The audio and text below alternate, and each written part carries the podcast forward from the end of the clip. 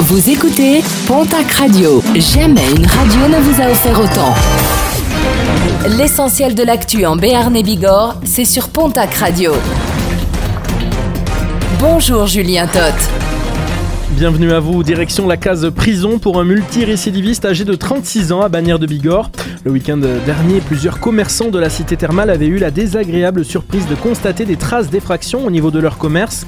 L'homme dont le palmarès atteint les 21 condamnations a été démasqué grâce aux images de vidéosurveillance de la ville.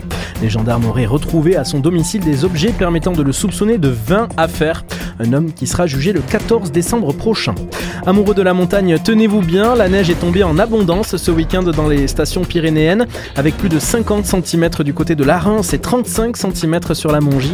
Conséquence, l'école du Pourtalais, de Marie-Blanc et de la Pierre Saint-Martin sont fermées. Les chutes de neige qui doivent se poursuivre ce lundi apportant 40 à 50 cm supplémentaires. Nouveau rebondissement dans l'affaire du corps découvert brûlé dans le coffre d'une voiture à Juillan dimanche dernier.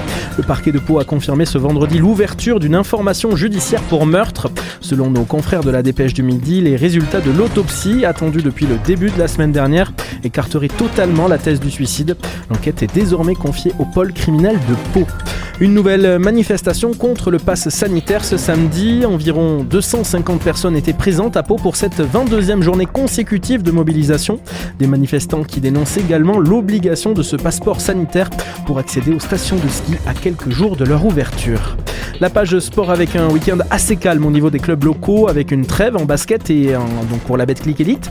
Idem du côté du Pau FC et de l'US Dax qui se reposaient ce week-end. Du coup, résultat 100% rugbystique avec en top 14 grosse défaite de la section paloise hein, qui se déplaçait au stade Rochelet 36 à 8. Victoire du Biarritz Olympics face au stade français 17 à 14. Le stade toulousain s'imposait également à domicile 18 à 11 face à Brive. Enfin, un coup d'œil sur la Pro D2 avec l'aviron bayonnais qui l'emporte sur sa pelouse 25 à 14. L'aviron bayonnais qui recevait donc l'équipe de Carcassonne.